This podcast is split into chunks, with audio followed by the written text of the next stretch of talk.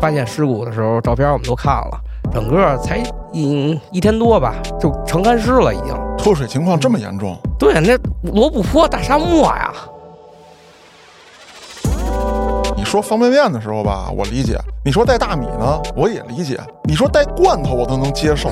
带羊肉片是几个意思？整个一个团只有我带羊肉片了。然后，所以人家烤的都是高级的，你这是烤了一个初级的，是吗？不是，跟这没关系。然后等它下了底儿，再给它拉上来的时候，它那个有的地儿那个头发连带头发根儿都蹬下来了。哎呦，没把头皮扯下来，不错。很危险，幸亏它及时停住了。想神农架体验的都过来，就是分基础体验和深度体验。深度体验的就不用带回来了，深度体验的给他送老牛那笼子里。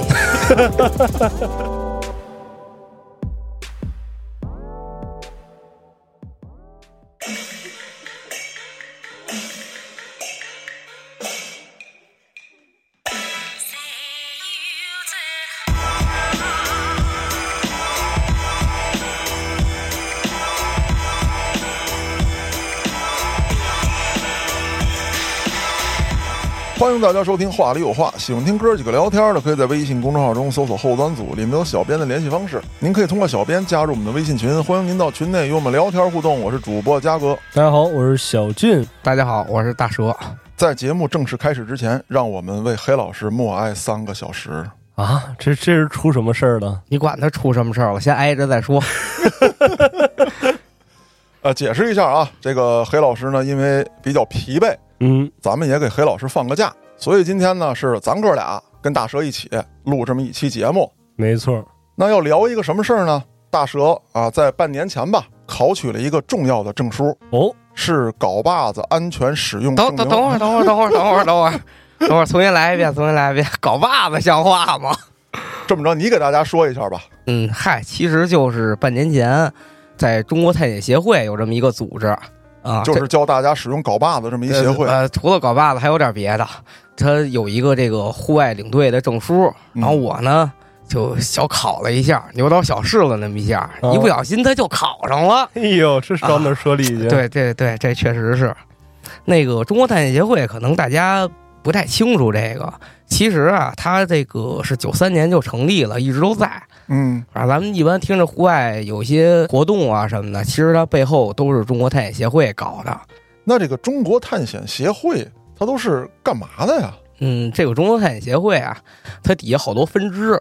嗯，比如说像我这种就是山岳的，嗯，然后还有一些专门玩探墓的，还有一些专门玩射击的。这个这个探墓跟射击这两件事儿是不是有点行啊？我觉得，呃，不是不是不是盗墓，是探墓。是吧？我们进去不是说咣咣咣过去，不是我们啊，不是我们，就是这个探墓协会，他们比如说进去看一下，就跟你们工作性质差不多。啊。啊，下去了看看，比如说这是哪个朝代啊什么的，因为有一些不公开嘛，嗯，都不公开，然后下去就是记录一下哪个朝代啊，还有它这个葬制啊是什么样的。啊，是不是也类似于这个文物部门找的你们这个第三方帮忙给看一眼？啊？也不是第三方啊，他就是文物部门，有时候可能会发现不了。你们不是也经历过这种事儿吗？就是你们还不知道的墓，结果被别人发现了，然后下地一直播啊什么的，然后你们再呼噜呼噜带人再过去。啊，嗨，这不是一个月之前嘛，这刚赶上这么一档子事儿啊。所以就是有时候我们也会发现一些古墓，我们进去看一下这个是什么朝代啊，还有这个葬制什么样啊，然后出来之后再联系这个当地的文物部门，然后在他们再去现场进行进一步的探测。那这样的话，是不是说这个墓已经暴露在外面了？至少是能看到明显盗洞的，对，才能去，是吧？对对对，这肯定是这个能下去有盗洞啊，不都被人盗完了的？嗯，像这种没盗的，肯定咱不能过去给人挖了呀什么的啊。虽然我们都会干，嗨，嗯，这活会干啊，不是我们会干这样的事儿。嗯，还有现在中国太协会也是在干一些什么事儿呢？也是在精简，就是比如说现在网上比较。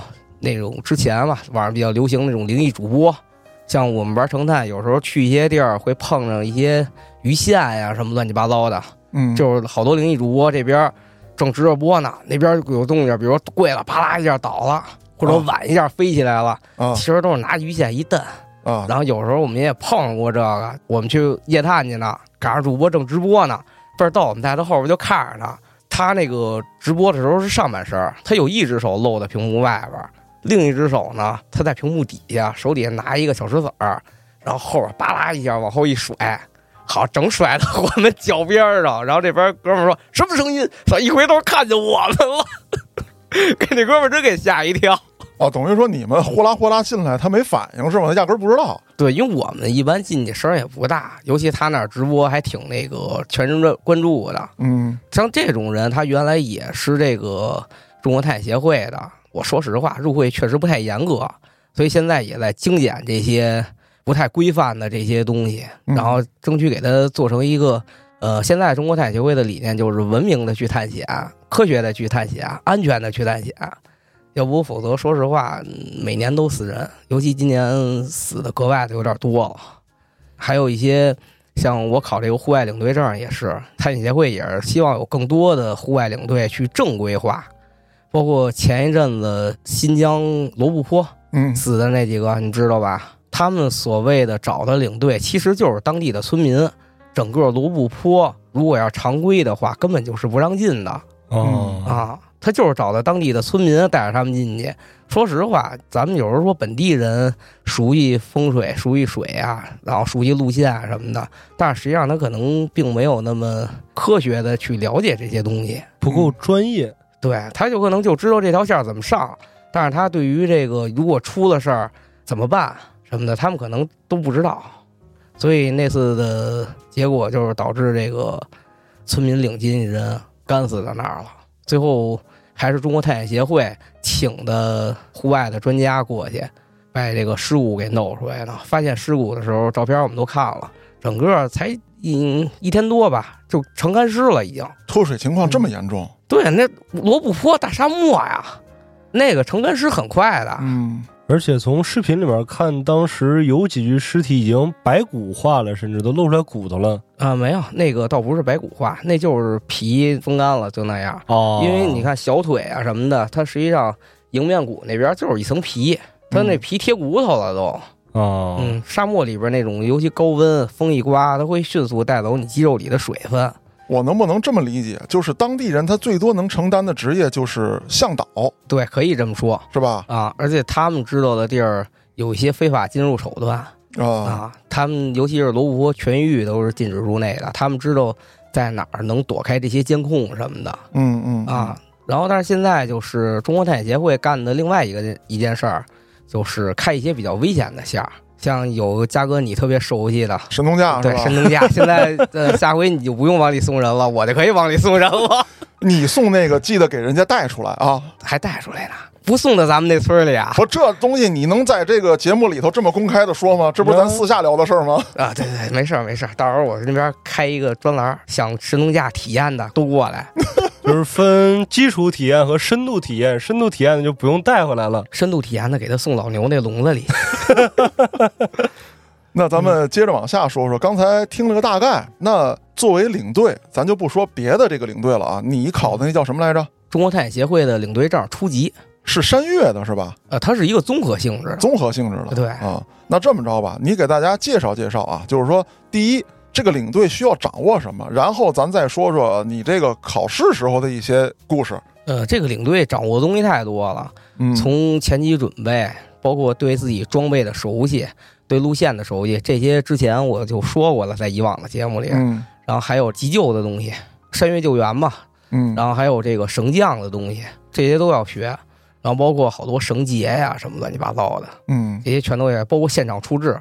因为作为领队，就跟我之前自己出去玩就不一样了，身边要带很多人。因为之前我也说过，有那领队在山上山上问我路怎么走的呢，那绝对是不行嗯啊。他也要包括这个带一群人，如果说两个团队发生了矛盾怎么办？就是比如你在山上跟那个另外一个山队撞上了，然后嗯两波队员产生矛盾了，这种情况怎么办？那勇者胜啊，呃，对，当时我也是这么想的，但是领队给了我一个“你赶紧滚”的眼神儿。啊，反正那会儿考试的时候，我做准备也挺逗的，因为都知道我好喝两口，嗯，然后提前我问秘书长说：“咱这考试能喝酒吗？”秘书长也给了我一个哪儿凉快哪儿待会儿的眼神儿。然后后来我就找教官去了，贼心不死，找我们那教官，我说我这个不喝点儿过不去这日子。那教官说：“那你就喝点儿呗，反正山里那么多东西呢，你看着尿。我说我不会呀、他说那你自己想办法吧。转身儿就是集合处啊，转身后边有一酒店，我上里边买了瓶儿汾酒，就给带过去了。然后剩下的呢，就是三天的物资，因为我们要在山里边待三天，嗯呃，不是在那种深山里边，就是沿着这种山道、汽车道嘛，在边上有一个营地，保证你在山里，但是又保证你前不着村后不着店儿这么一个地方。因为就是如果一旦出现危险的话，就要开车赶紧送出山去救治。然后当时备了点儿方便面，备了点儿米，还有这个羊肉片、罐头，然后带了四瓶四大瓶水。等会儿，等会儿，你们真的是去考领队去了吗？不是到那儿露营篝火晚会去了吗？考一个野外厨师资格认证，不是你吃很重要啊，对吧？你吃不好，那你说你在山里还能怎么着？你吃不好你就活不下去啊。不是，这跟我理解概念啊，确实有点不一样。就是你说方便面的时候吧，我理解；你说带大米呢，我也理解；你说带罐头，我都能接受。带羊肉片儿是几个意思？我只有我带羊肉片了，啊，就整个一个整个一个团只有我带羊肉片了。然后所以人家考的都是高级的，你这是考了一个初级的是吗？不是跟这没关系。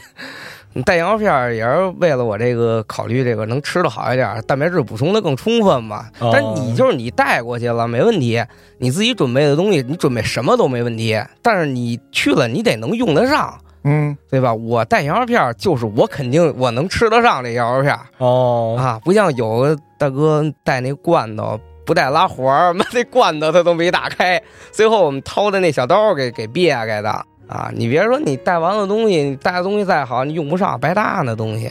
那我就特好奇，既然这个羊肉片儿已经成为了前期准备的物资，嗯，那整场考试里面，哥，你见过最奇葩的有人带什么吗？吃的呀还是什么？就是各类东西，就是最不应该出现在那种环境下的。带了个娇娇，啊，那那那倒没有，就是带的大家带的东西还都挺中规中矩，但是有些人带的东西就是虽然中规中矩，但又不那么中规中矩。你 详细说一说。对你听我往下说，别着急。这是我带的，然后还有其他的那个人带的，就是带的最多的就是方便面嘛，嗯，然后就是面包。最惨的一孩子带了七包压缩饼干，他告诉说一天一包。我说我的妈呀，你是进集中营了是怎么着？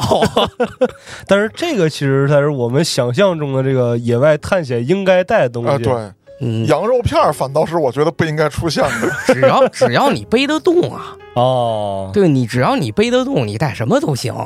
哎啊，那正好提到这个负重问题了啊，我就有一个疑问。你们有没有一个标准，就是根据个人体重也好，根据什么也好，你比方说就是三两天的这个路程，嗯。我应该背多少东西是一个比较合理的？这个没有，看你个人，嗯。因为人跟人体质不能同一而论。嗯。像我这个属于运动机型的，早上吃一顿顶一天的这个，嗯。我见过最离谱的一个人爬山嘛，二十分钟的路，一点五升的那个矿泉水他喝完了，对吧？这看个人啊，这个。你对自己的身体有多了解，而且这是你个人，你作为领队的话，你要考虑的还基本都是这个整体嗯啊。吃完了之后就是一些用具嘛，嗯帐篷、睡袋啊什么的。我见过最离谱的一哥们儿，就是我们这一个团里边有三分之一的人完全没接触过户外，哦他就考户外领队证了，我靠很离谱吧？就是好多人他只是想去体验体验哦啊。那哥们儿带那帐篷是管人借的，他管人借的那个帐篷，帐篷杆儿跟帐篷不是一套，哦，你能想象吗？就是他那个帐篷支完了是离地的，我们那个帐篷支完了是贴着地的，他那个帐篷支完了四个杆撑在地上，帐篷抬起来的是。就是还有一段蓄水的空间，对，就是如果他那杆撑得住的话，他底下完全可以过水。可以。最后没辙了，我们说不行，我们这儿有钳子，把你那个帐篷杆儿给给绞了。然后他告诉说不行，这帐篷我管人借的。还得还回去啊。然后最后没辙了，他那个就是一边锄地一边支天，然后哦他那帐篷是斜着跟地下搁的。然后当时集合的时候，因为我们那一批人也比较多，教官分了两队，分了两队，我是一队的领队。就嗯我首先，我们每一个队里就有一个人说，谁有户外领队经验，谁先过来先当领队，你们先看他，等于就是做一个示范也对示范。本来我想说标杆儿，后来觉得不太合适 啊。我是一队领队，然后另外有一个是他也行，是在那个塔克拉玛山那边做穿越的，他是二队领队，然后先组了这么一个，组了这么一个之后，然后开始吃饭嘛。吃饭的时候，我那羊肉片儿就出来了，因为我们每个人还要带一些锅呀什么的，然后我带的也比较全，有锅，然后有这个小煎锅，然后还有烧水壶，里边有一大哥就带一个，他那个都不叫锅了，我管那叫盆，他带了那么一盆过来，我说你就带这么一个呀？他说带那么多干嘛呀？都是负重啊什么的。我说你吃饭也用这个，你喝水也用这个，这怎么弄啊？他说嗨，在户外了，就那么着呗，就凑合凑合呗。然后后边两天吧，烧水他全用的我的那个壶烧的，为什么呀？他带的方便面下的那个面条，因为我们每个人带的水是有限的，中途不许出去补充物资，出去补充物资算考试作废。然后他那一个盆底儿又大，他想煮面放的水又多，烧不开是吗？不是烧不开，他是烧完了之后，他在刷锅呢，那个水就是浪费。哦，而且他刷一遍锅之后，你再煮完水，它还有方便面味儿。对，那是肯定有。对啊，它还有方便面味儿，所以它带一那个盆完全就废了。然后吃饭的时候又发生一档子事儿，我煮方便面的那个灶放到旁边椅子上去了，我说离那个他们远点儿。嗯，然后有一哥们儿那睡袋可能有点潮，打开了架到我那灶边儿上了。我不知道哥们儿怎么想的，想拿你那灶烤烤是吗？有可能，但是他不怕把那睡袋烤炸了吗？那可都是塑料的。结果就来一阵风，嗯我那一锅羊肉汤面呀，哎呦，正好全到睡袋里了。我的妈呀！他那睡袋也完蛋了，我那锅汤面也完蛋了。你那汤面其实死点小一点的我每一顿的吃的分的都很细的，啊，我就带够那些了。最后因为我是领队嘛，我说 要不这么着，大家混混吧，谁带了什么，咱大家一块儿都分分匀匀，这样不就好得多吗？对吧？就是比如说我这儿有羊肉片，我给你下两片，我给你下两片什么的。后来我从他们那儿 又匀出来一份吃的。那个我有一个疑问啊，就是森林防火是一个非常要值得注意的问题。嗯，那你们在野外生火的时候是怎么做防火措施的？这个跟我当时做饭的情况就是环境不太一样。嗯你说的那个是在山里边生火啊，这种情况，我们是直接在地上挖一小坑儿。如果我要自己玩的话，可能玩的野一点儿，就添炭呀、什么的烧火，那你们都看过。如果不这么玩的话，带气罐、带气炉嘛，也是挖一小坑往里一搁，然后四周围一圈石头，就那么着，然后防止风吹进去，也不会有火星子来回乱窜什么的。像这种情况就没问题。然后吃完了，把这个炉子一收就完了。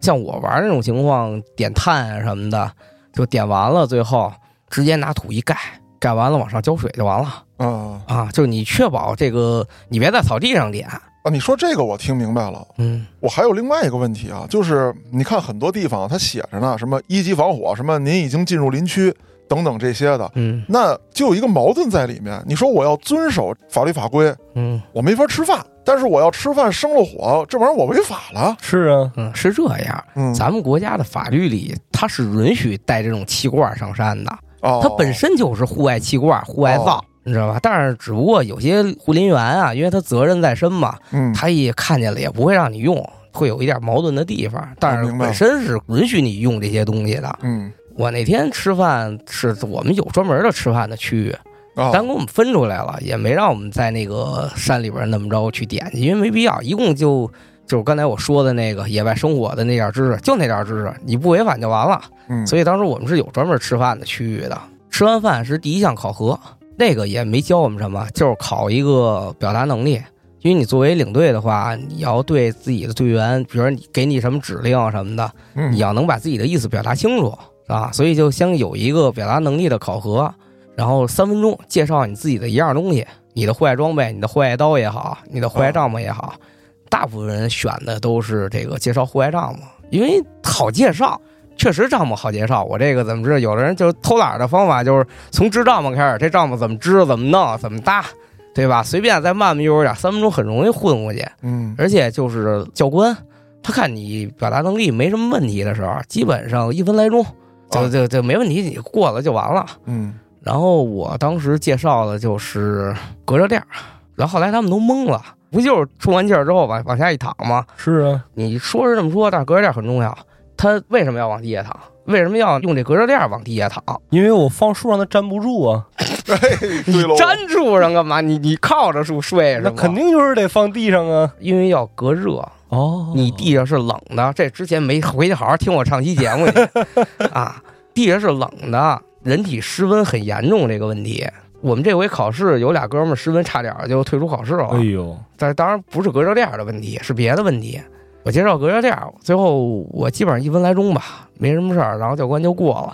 最逗的是一小孩儿介绍一个军用压缩饼干，后来他把这压缩饼干，他就照照着这压缩饼干这个说明书念了。最后他说完了，教官看了看表，还一分多钟，小孩儿实在没得说了。这个你们这个考试，我怎么觉得特别像这个直播带货呢？啊啊，您看这款帐篷啊，啊，它又大又圆，哎，对，啊，对啊，你看这个压缩饼干，它又长又宽，是吧？对，考完了这块儿就是扎营了，扎营选营地。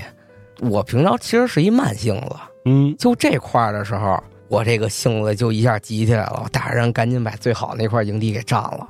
我挑完这个营地之后，那哥们儿跟营地周围转了半天，一边转还一边碎的，好地儿让你挑了，我上哪儿？其实挨着我边儿上扎不就完了吗？也没毛病，反正，他就占了四条里边的两条的机会，嗯，进山背阳，他挑一山根底下，真的绝了。下午一点半，太阳就照不着了。那那凉快啊，三月份的天儿，你算吧那是有点冷了。啊！那这要是赶上个下大雨，到时候挖他们都不方便。还挖什么呀？旁边这块碑得了，就结束了就。后来教官把他那个帐篷整体迁了嘛，迁到我边上去了。就其实我边上也没什么不好，边上就是有点坡，他们大不了就头上脚下那么睡就完了嘛。嗯，然后第一天就开始绳降的一些这个教学了。我们是先教再考。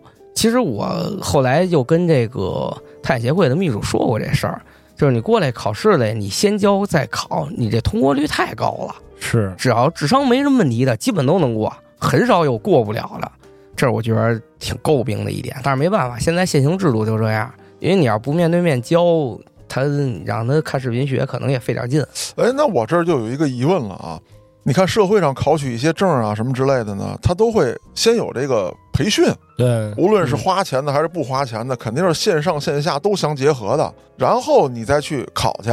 你比方说现在有一些证的考取呢，说你线上先要学够多少学时，然后你线下要上几堂课，钱不钱的咱先搁一边儿，之后你才能再去考这个证去，才能参加考试。啊，对，这个我忘了说了。嗯，这个我们之前是有线上课的，就是要把所有的线上课都学完了之后，但是线上课一个是我跟那教官也聊过，因为线上课的那个录制的教官就是我们考试那教官嘛，嗯他录视频的时候他自己都快睡着了，实在过于枯燥，而且他那个线上的，说实话，比如说一些具体的，比如说绳结呀、还有一些具体操作啊，他没办法给你展示的那么细致。嗯所以这就是一个理论。到最后，不光这个我们协会这个考试就教完了考，你像那个 AHA 还有红会，它也是现场教现场考。啊像这种动作的没办法，只能这样。现在目前绳索这块儿我就不说那么细致了，因为绳索的东西还是就刚才我说的，它动作的东西比较多。我给大家讲几个案例吧，就是成，就是我亲身经过的。他这个为什么说学习这个绳索特别重要？之前，呃，不是我带队，是一别人带队。这两个事故出现在一次活动里边儿，哎呦，就很难得，很难得了。一次活动两个事故确实，啊，而且两个都是很危险的事故。一次是下降的时候特逗，我们去那个洞穴了，那个领队先下去了，下去之后他只带下降器了，他没带上升器。就是单程的。对他觉着靠人能爬上来，哎呦，那他是难那是小二十米，那根绳是十一点五的静力绳，小二十米，他想靠人力爬上来，嗯。那其实就很危险了，因为那个静力绳儿它拉的过程中是要有磨损的，哦，这个你要是说拉的时候断了十多米，你琢磨琢磨，那就很难抢救了。呃，就不用抢救了，就地我们就直接往山里边扔石头就行了。这个吧，就是很可能很多人没有体会，说我拽根绳儿，嗯，爬上去多少多少米是一件多困难的事情。这个我有过感觉啊，第一呢，原来小时候训练这个练传统跤的人都会有这样一个训练方式，叫攀大绳儿，啊，是干嘛呢？比如训练场地啊，嗯，从上面掉到底下大概是七米左右的一根很粗的大绳儿，周围没有墙体，你就要用上肢力量，一直一手攥，一手往上攀，这么着，两只手来回倒，爬到七米上面，再给自己放下来。这个一般人根本做不到。是相当于把自己愣拽上去的。对，那有人说了，说我可以拿脚啊，我可以拿什么的，这个绳子，它不像说你爬个杆子，或者说是这个柱子，嗯你脚几乎使不上劲，这是第一。那有人说了，说那个还有这个洞壁呢，嗯，还有墙体呢，我脚可以蹬着往上走啊哎，呦，我是不是至少能省百分之五十的力气啊想？都别想，不掉下来就是好事儿。对，而且你不会使这股劲儿的人啊，九十度直上直下的墙体，嗯你可能还没有直接拿手攀那个感觉对呢。为什么你知道吗？啊，因为这个绳子其实它会在这个墙体上啊，因为你脚跟手使的力不一样，它不是一个完全垂直的。你要是说那种训练啊，练摔跤那攀大绳，它是完全垂直的，嗯那个力可能还稍微好一点。再有一个就是手脚并用，你不要以为是人都会。其实挺难的。嘉哥一个嘉哥说那个攀大绳儿，还有一个我们救援队训练里边是有这个徒手攀绳这项的。这个你攀个五米、七米差不多了，对，尤其十一点五的静力绳，跟大拇指粗细差不多，那还没那个那个大绳那个好攀呢。对那它很不好钻呢。那跟钻没关系。救援队的那种喷绳训练，主要在脚。哦你没练过，你想爬那个想都别想。我最高纪录爬了五米多才，那是一个小二十米的那么一个那么一个坑，你一算吧，我我爬了五米多，我就下来了，可以。那是一个我们往上蹬人，不过那次嗯怎么说呀，确实危险。回来我那胳膊青了一礼拜啊，因为我最后我们实在是蹬不上来。因为当时我们也不知道怎么想的，说反正能把人蹬上来，那我们就一个一个下，然后再一个一个蹬。哎呦，就是本着来都来了的想法，对吧？总不能再让我们再下山吧？因为上山你就得爬一阵。当然，现在想想挺危险那事儿。那要这种情况的话，会不会把绳子缠在腰上，然后大家一块儿往上拽它，会更轻松一点呢？那除非有滑轮，我们有下降器啊，下降器就就能固定在腰上哦，啊。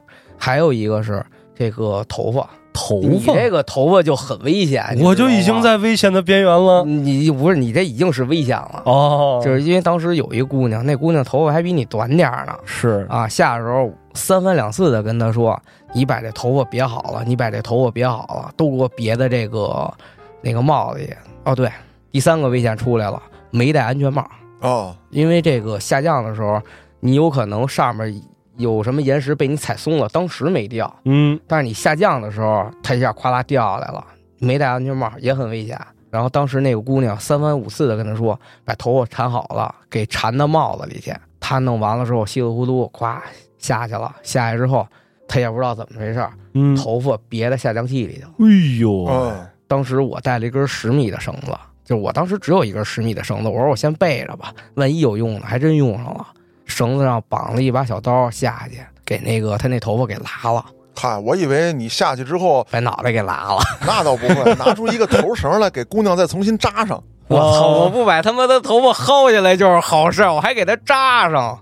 哎呀，然后等他下了底儿，再给他拉上来的时候，他那个有的地儿那个头发连带头发根儿都蹬下来了，哎呦，没把头皮扯来，不错，很。危险。幸亏他及时停住了嗯，啊，因为是这样，下的时候，当时那个领队是有一些这个绳降经验，就是有一些啊，嗯有一些，所以他下边有人做保护了。下保护是什么呀？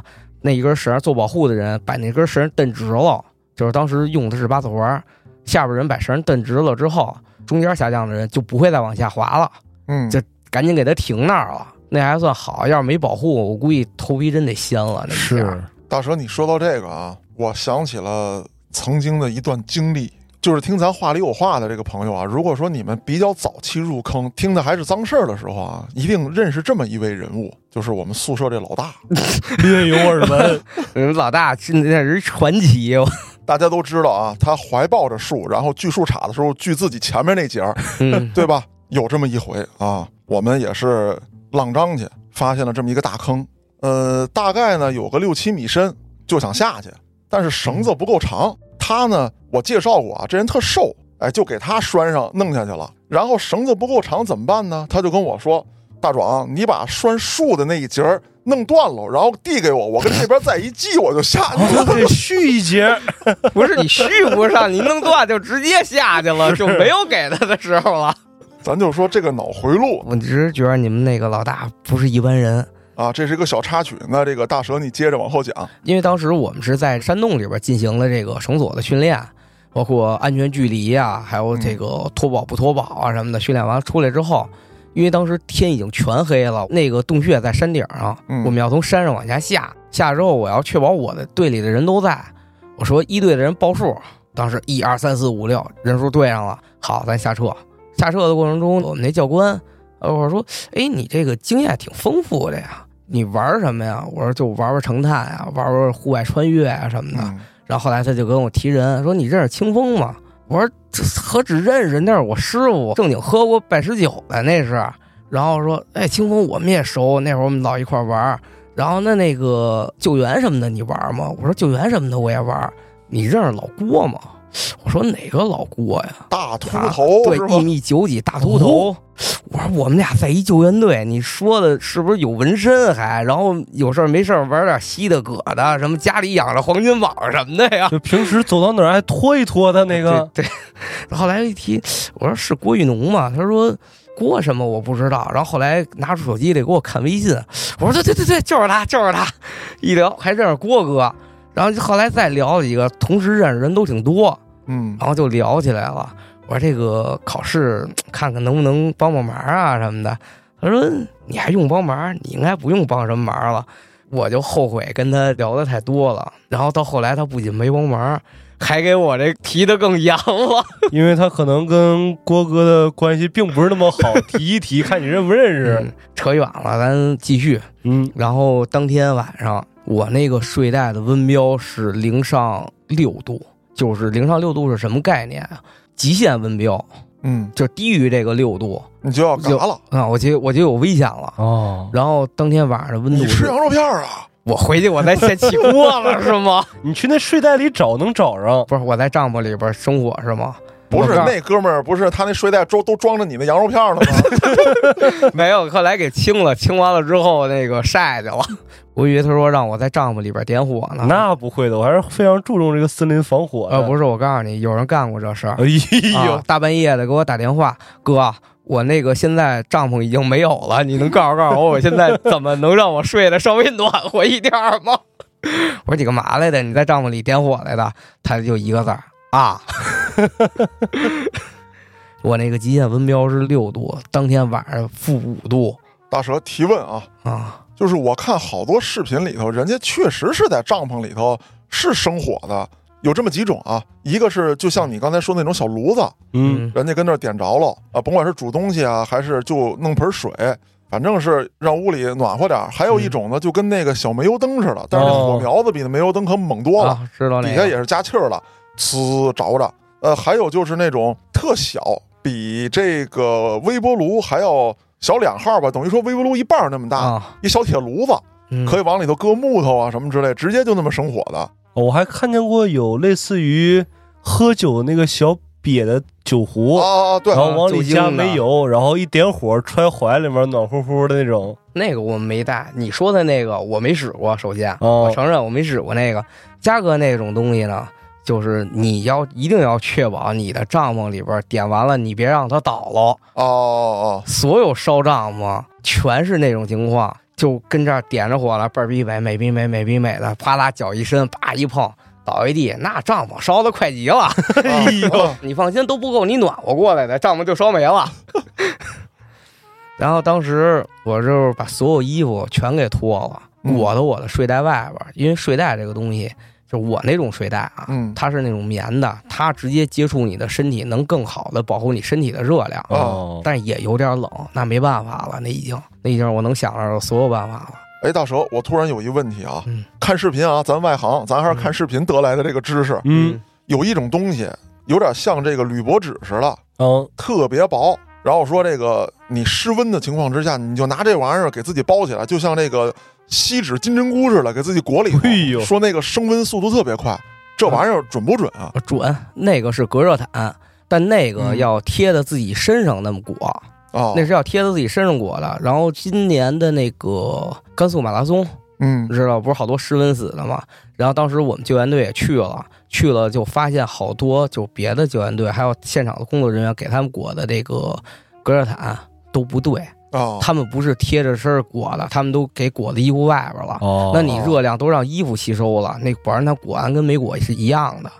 当然，当时我带那个了，带那个了，但是我觉着就是，除非我要不行了，我要再掏那个东西哦，明白了。啊。我正好插一句，我想起来个事儿。嗯这个事儿呢，以后在做节目的时候呢，我会把当事人请来，咱们好好聊一聊，就是跟帐篷以及生活有关系的。先讲个大概吧。好，嗯，细节咱们回头请人的时候再聊。我有这么一兄弟，特别喜欢钓鱼。钓鱼佬哎，钓鱼呢，特别刺激的一个事儿呢，就是这个冰钓啊啊啊，凿一窟窿那种啊，对，啊，他就是凿一窟窿，然后窟窿上面呢搭一帐篷，跟这儿钓，然后里头还有小锅啊，弄得热热乎乎的。我头一次看他这视频的时候啊，我就说：“哦呦，这地儿这得多冷啊！”啊咱就琢磨呀，这个温度不低到零下几十度，持续一段时间，你敢在冰上干这事儿吗？确实，嗯对？吧？他说：“嘉哥，我跟你说啊，里头暖和着呢，穿短袖，滋滋冒汗，哎呦，吃火锅在里面。他是帐篷把那热量给返回来了。对呀、然后我另外一个担忧啊，我说你这么热，啊底，下这冰要化了呢。那就直接掉下去了呗。他说你放心，嘉哥也化不了，哦底下也有这个垫子，就跟那个泡沫垫儿似的，哦，垫到下面。哎，我说这不赖呀，我说这好玩啊，咱咱哪回玩一趟去？嗯他说别，嘉哥，我自打出了一回事儿之后啊，我就不玩了。他出什么事儿了大蛇，你刚才不说了一个这个自己把那炉子踢翻了吗？啊？他是正睡着觉呢，这大风连帐篷带炉子全带走了。啊，然后刚才他不是说了吗？说屋里倍儿热，穿短袖都行。哎呦，他穿着短袖呢，对那不成棍儿了，冻的。一整个仰望星空。啊，然后我说我说兄弟，那你怎么没死啊？他说那冰上啊也有好多人都跟那儿冰钓呢，然后他就看着远处不有那光亮吗？嗯，他就奔那儿走，然后人家给他救了。就吹他的了，那么多人。对，然后第二天早上起来嘛，因为太冷了，我这个极限温标是六度，他们还有十度的极限温标的呢，嗯，那更不顶用了。而且他们也没做什么防护措施。然后有一哥们儿都半夜起来做俯卧撑来了，开始哦，为了升温，对冻得不行了。后来就第二天早上起来已经有出现这种初级的低温症的症状了，嗯，他嘴唇都紫了。哎呦，后来教官就问他们俩要不要退出考试，这哥俩也够刚的，不退，我们能挺。后来教官告诉说，今天晚上还会降温，如果你们俩要再没有别的措施，你们俩睡一个帐篷，给我抱着睡，俩大老爷们儿。哎，大蛇，我又有一个问题，你问题真多。我要代表所有跟我这种视频党一样的人啊，啊！嗯。向你提问，就是好多视频里头啊，有那个大老外嗯。到野外去，冰天雪地，嗯，漫天大雪，然后他也没支帐篷，就比方说他跟地上刨出块雪来，嗯。然后找一大木头当这个房梁，迎风那面呢，他挡了点树枝儿，然后拿这雪给盖上了。背风这面什么挡头都没有，生堆火，然后他就躺在里头。哦，相当于给自己整了个避风的挡板儿。对我琢磨着这事儿就是冰天雪地，我找一门板，然后我躲门板后头，这玩意儿能管用吗？不冻死他他你看那个他待了多长时间啊、一宿嘛？当然说他肯定是快放的，我不能盯着手机看啊，一宿。是是是啊。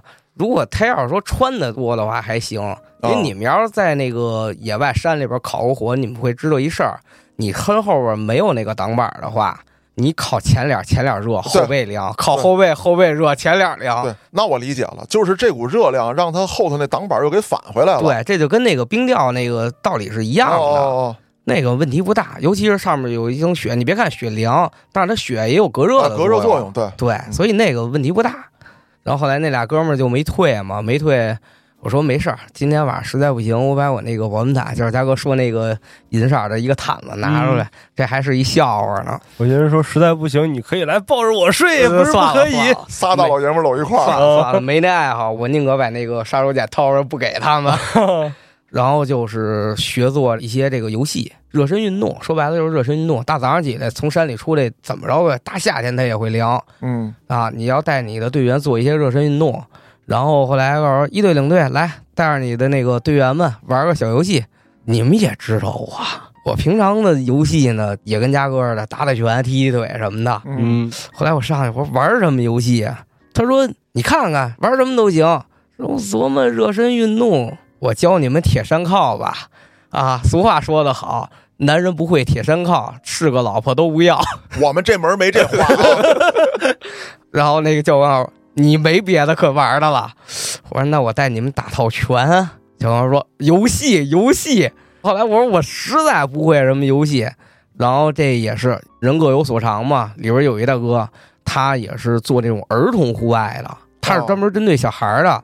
他掏出了一堆游戏，比如说大茶壶啊什么的。大茶壶你们玩过吗？没有，就是上来三个人，然后一开始做动作扭，比如说嘉哥你说一个色儿，红色，小军我说黄色，我绿色，然后他先做一套这动作扭一圈，然后说我是一个大茶壶，我的屁股你就得说，你就得开始跟那扭，我的屁股红彤彤。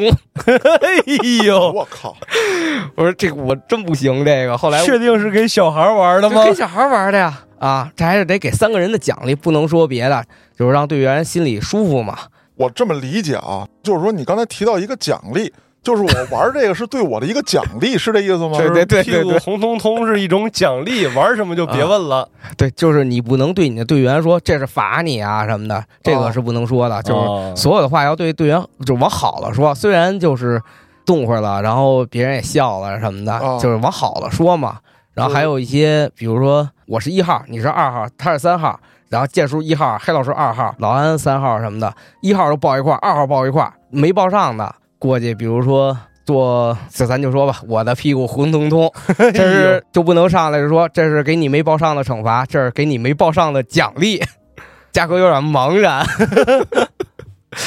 就是他们做很多游戏，嗯有可能说是没有凳子版的抢凳子呀，或者老鹰抓小鸡儿啊。但是你要是没完成他们会给你一些惩罚，但是美其名曰说是奖励。也就是说，这个屁股红彤彤这事儿，并不是一个单独的游戏或者热身，是别的游戏热身之后，啊、作为所谓的奖励而出现的这么一个项目只是只是一个形式啊。啊，对你不一定说是非得扭这屁股红彤彤，对吧？哎你对你也可以做点别的都行，它只是一个形式，就是你带着队员热身的时候，你要给这队员一个气氛。就比如说像我这个铁山靠是是不太行的，我确实有点气愤。然后剩下的一些就是一些理论的东西了，然后坐那儿开始给我们讲，就比如说你在户外带什么刀，嗯他摆了一排，有这个库尔喀，有这个军刀，有嗯军刺，军刀跟军刺不是一种东西啊。嗯，然后还有匕首、户外刀，还有菜刀。我就要那把金丝大环刀。我要那个环手刀就挺好，是环手直刀。然后他还掏出了一个壁纸刀，然后让我们选，每个人都选，这也是算在这个评分系统里的。没有指甲刀。指甲刀是必带的，啊。户外里边指甲刀、针线这些都是必带的，因为你的帐篷撕了的话，你要能缝。哦。啊，你的指甲在外边劈了，你要能绞，嗯。这些是必备的。其实我知道要选那个户外刀和壁纸刀，但我我我今天就是死仗，我也要那把军刺，因为终于见着好东西了，是吗？不是不是让你带回家去，哦，我就那个帅。我刚才提指甲刀那意思啊，是说给你一把指甲刀，让你穿越罗布泊去。你直接说让我死里边不就得了吗？为什么要带这个壁纸刀和这户外刀？户外刀就不聊了，因为中国这块儿咱也大概都知道，对刀具这个管制也比较严格。嗯有时候都不管你是不是户外刀，因为鉴定户外刀啊什么的，它不是有刃口、角度什么这些东西吗？有时候他不会管你这些的，他就问你是不是刀，这是一个问题。但是我们教官跟我们说的一个事儿，就是你考取了中国探险协会这个领队证，你可以去跟警察解释，我是探险领队，这个刀是我的生存工具。警察有可能会网开一面 但有很大可能会继续没收，是吧？对，这咱说不好，因为这个没办法啊，因为咱们对这个刀具管制还是比较严格的。壁纸刀呢，出去你防身的话什么的，之前说过的，你要是遇上狼啊什么，其实你带什么东西都没用，除非你带带点枪对吧？你带刀什么根本就没用。像一般户外刀，最主最主要的还是切割，嗯所以一把壁纸刀基本上足以。就跟前两天我一朋友说，那个你老去这地儿，我这儿有俩东西，到时候你拿走吧，我也用不上。然后我一看，一把这个就跟日本苦无似的那么一小尖儿东西，还哦，有一把熊爪。我说我去户外我也用不上，还是给你留着吧。就是壁纸刀或者户外刀挺好。然后这个之后就是开始讲一些户外的危险物，嗯啊，植物、动物都有。就是我们是两个教官，一个教官在给我们做这个刀具培训的时候，另外一教官没影儿了。后来讲户外危险物培训的时候，这教官回来了，揣了一大兜子绿色的东西，给你们逮危险物去了。确实是。哎呦你，们猜猜绿色的东西，植物，你们猜猜他找什么去了？绿色的植物还是危险物？那一些有毒的呃、果小小球，苍耳啊！不是呃不是苍耳算什么危险物、啊？要不然我这么惊讶呢？曼陀罗哦，那个东西吃完了，轻点致患，重点致死哎呦，啊！就是对外所有的东西，尽量能不吃就不吃嗯啊，没辙了再说。然后讲了讲面对动物，像比如说蛇咬啊什么的，教官跟我们说过一个，就是说现在你还咬人呢？呃不不是不是是是，我兔子急了还咬人呢，我咬咬人怎么了？按他的说法就是，虽然现在国内好多使的这个积德圣蛇药片嘛，嗯但是实际上它的这个效果不太明，因为有的人吃了就可能管点用，有的人吃的是完全不管用。这个东西就是还是要尽量去医治，然后也别用学那个电视剧里中毒了拿嘴吸出来，哦，因为他说他们赶上过，咬的是屁股，哎呦，幸亏是屁股不是前面，你更恶心。来，继续吧。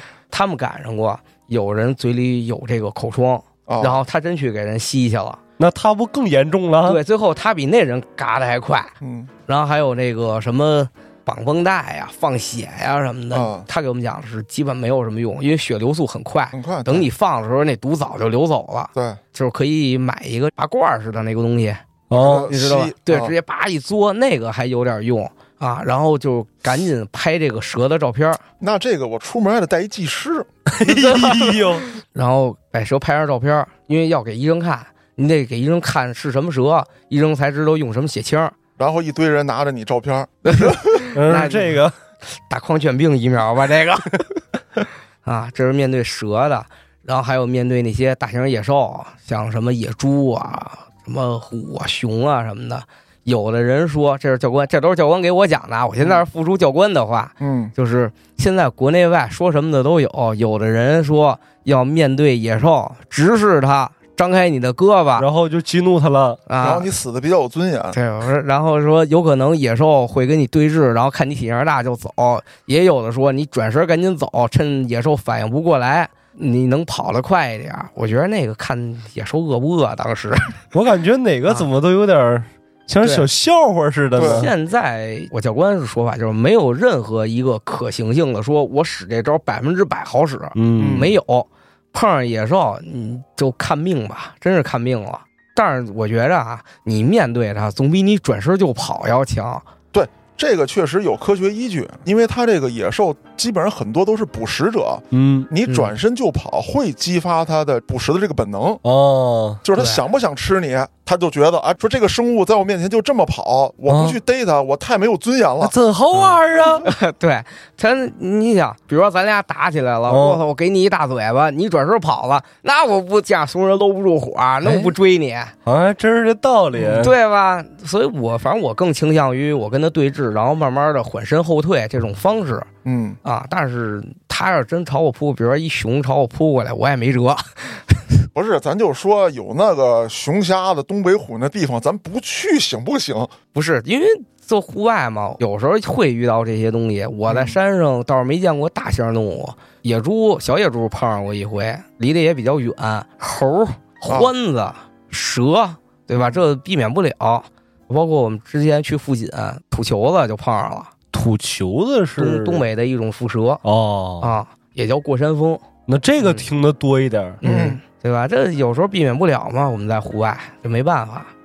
这些都是理论讲解嘛，也都是必过的内容。然后学了一些急救的东西，急救的东西展开了说那就太多了，简单说一下吧。野外的包扎，嗯，然后这种东西因为全是要现场教的，这个我说是没法复述的。嗯啊。然后我只说一个这个包扎里边的金属板儿，因为你骨折了，手跟那儿当啷着，有一种金属板儿它比较软，嗯，你给它窝成一个半圆形的，往胳膊那儿一搭呀，往腿那儿一扒，然后一包扎，就是防止你的那个骨折的地儿那么着来回动嘛。嗯二次伤害那还不算二次伤害，二次伤害还更严重一点。哦，啊，就是走的时候你的胳膊也会乱动，你知道吧？对，那个东西在咱们国家不发达的时候，美国卖咱们八十多块钱一个，现在咱们国家自主研发出来了，十八块钱一个，很便宜。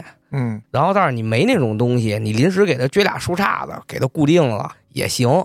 这都是一些野外的急救方法，还有一些就是开放性窗口，这个着重说一下，因为这种情况的话比较难处理。嗯美国给咱们提供了大量的战场数据啊，他们经验太丰富了，全是从阿富汗那边得来的。基本上就是，如果你有开放性伤口，大家一般都以为这个锈铁什么的会导致你破伤风，然后所以好多老辈儿人会从地上抓把土往你的伤口上去填埋，啊。然后这么着止血是吧？是不用听说，它可以止血，哦，真可以。往你身上扬把沙子你也止血，哦。扬点煤灰都止血。但是它破伤风病毒大量的这种几率还是来自土里边儿，嗯，千万不要说按照老方儿，这人开放性伤口了，血流不止，然后你没事儿，我这儿有老方儿，咵从地下抓把土给他糊身上了，你知道土里有什么呀？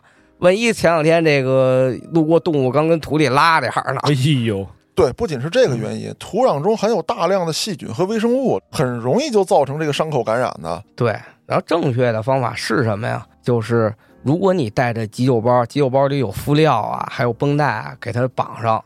然后如果没有这些东西，你没带，草木灰行不行？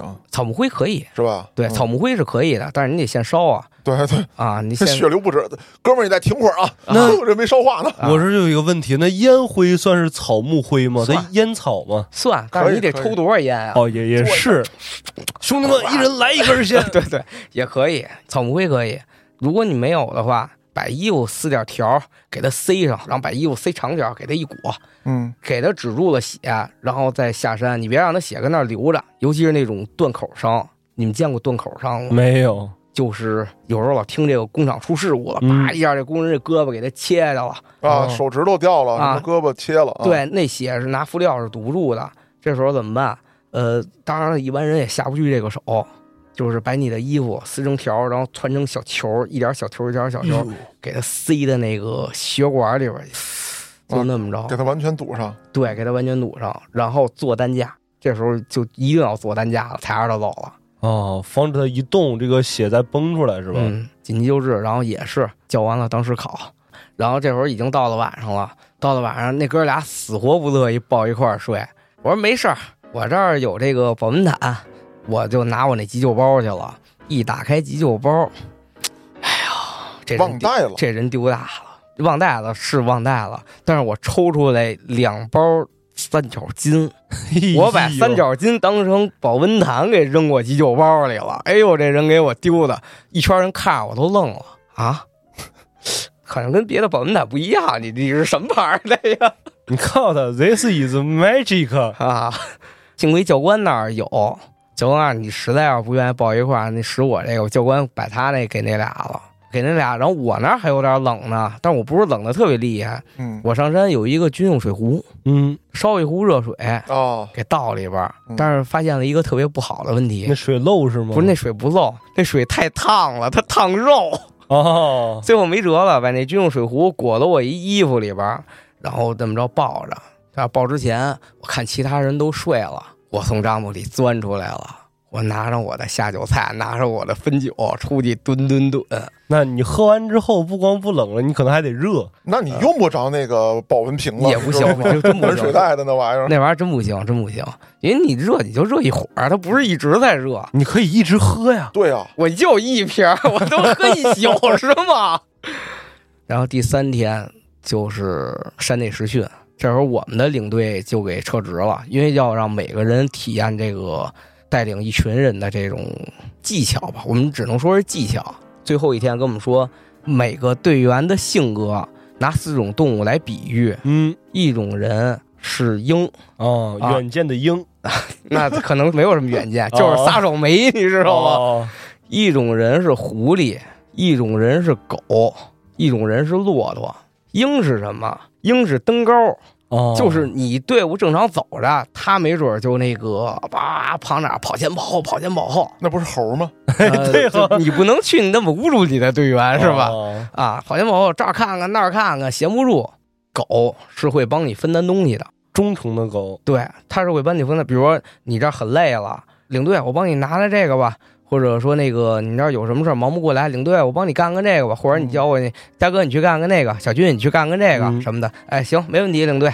这还有一种人是狐狸哦，啊，这我知道。领队，你来抓我呀！我那那不是那个有点问题了，那个是精了。狐狸是干嘛呀？哎，领队，你看那那地儿不错，哎，你看那那儿就一层板儿，咱从那板儿上过去。然后，哎，领队，你看看那儿，那那洞里是不是有什么东西？咱过去上洞里看看去。走吧，领队，那边摔死过八个了。哎呦，就是他总能想出点幺蛾子来，然后干点这个危险的事儿。然后还有就是骆驼，你说让他往哪儿走，他就往哪儿走，这种人是最踏实的了。那我感觉让骆驼去干狗那活儿，他应该能分摊的更多呃，狗是有能力的哦啊，狗是有能力的，那这不就是猴哥八戒？取经的是吗？你看吧，老沙加上那马，啊，就这四种性格，你们猜猜我是什么性格的？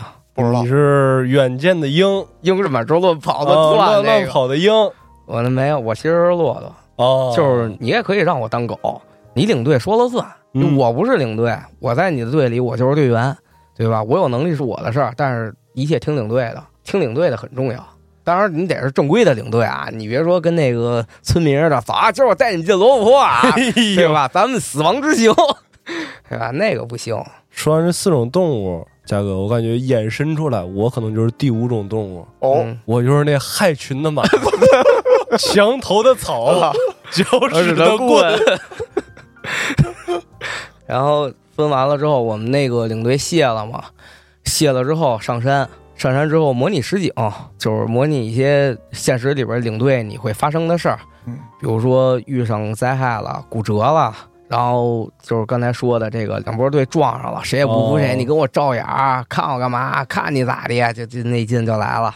然后还有比如说被蛇咬啊什么的，我给你举几个例子，倍儿逗。嗯，我们在现场走的时候就出现这种情况了。我们队里有一个走着走着发现少一人哦，啊，后来教官一点，我还没下令让他捣乱呢，这人呢？后来我们有也有对讲机嘛，说少一人人呢，然后啊，我在前面走着呢，我就看你们走的太慢了，哎呦，对吧？这领队考试还出这个呢，你别说你带普通队员了。嗯然后还有就是让我学这个低血糖。一开始我们那教官啊，跟那个队里的那个领队是这么说的：一会儿模拟蛇咬啊。然后那领队说：“行，知道了。”然后我们那教官一拉我，呃，低血糖会演吧？我说没问题，我见过好多了。啊，行，一会儿你就低血糖，你就别跟他们说啊。啊，行，我知道了。搁那走着走，啪啦一下我就倒那儿了。倒那儿了之后，然后哥们儿过来，哎，你被蛇咬了吧？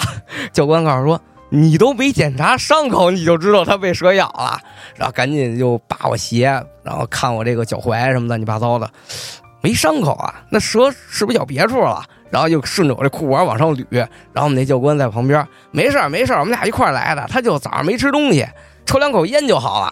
然后就一边要给我递烟，因为他要模拟其他队员跟那儿起哄架秧子捣乱，啊，领队也没管，我说非得找那个被蛇咬那时候，我因为一开始跟他说了模拟被蛇咬嘛，然后那个那个他说，哎，教官找着了，有两个牙印儿，猪肚孔找着了。教官告诉说，这不是，这不是主毒孔，这是他俩痦子，就就假装嘛。嗯，教官一直在点他，没事儿，我是他哥们儿，他早上起来出来没吃东西，抽两口烟就好了。教官还一直指我嘴，这个小孩来一句。啊，我知道了，肯定是蛇毒射他嘴里了。哎呦，然后教官都急了，我都说了，他早上没吃东西，你什么蛇毒射嘴里了？哦，他把那个蛇给吃了，连着那个毒囊一块儿吃的。然后这就算最后考核，考核完了之后下山笔试，笔试的东西说实话就太虚了，嗯，就比如说像考个领导武力啊什么的，就比如说领导力，然后亲和力啊什么的，都这些东西太虚了嗨，那个武力啊，啊！对对，你以为是打架的战斗力的那个武力力值呢？啊？那我理解错了。对啊，这个就不说了。然后这就是基本上考这个领队证的过程。然后现在领队证也下来了，嗯我是考完的是初级领队，现在中级领队和高级领队探险协会还在编，等编出来之后，到时候我还能再去考，到时候有什么新的体验再分享分享。好嗯，那这期呢也特别感谢大蛇啊，分享了他的这个当领队的体验，嗯，并且在这期节目当中呢，也说了很多户外的一些经验，而且这次我觉得比上一次大蛇录节目的时候呢，给的专业性更加的强。是看来大蛇也是在考这个领队证的过程当中呢，自己的专业知识也有了丰富。那对于探险，咱们的听众朋友们还有什么想知道的，可以在评论区里留言，也可以在微信公众号中搜索“后端组”，里面有小编联系方式，您可以通过小编进群。我们也特别欢迎您到群内与我们聊天互动。我是主播嘉哥，咱们下期再见。In the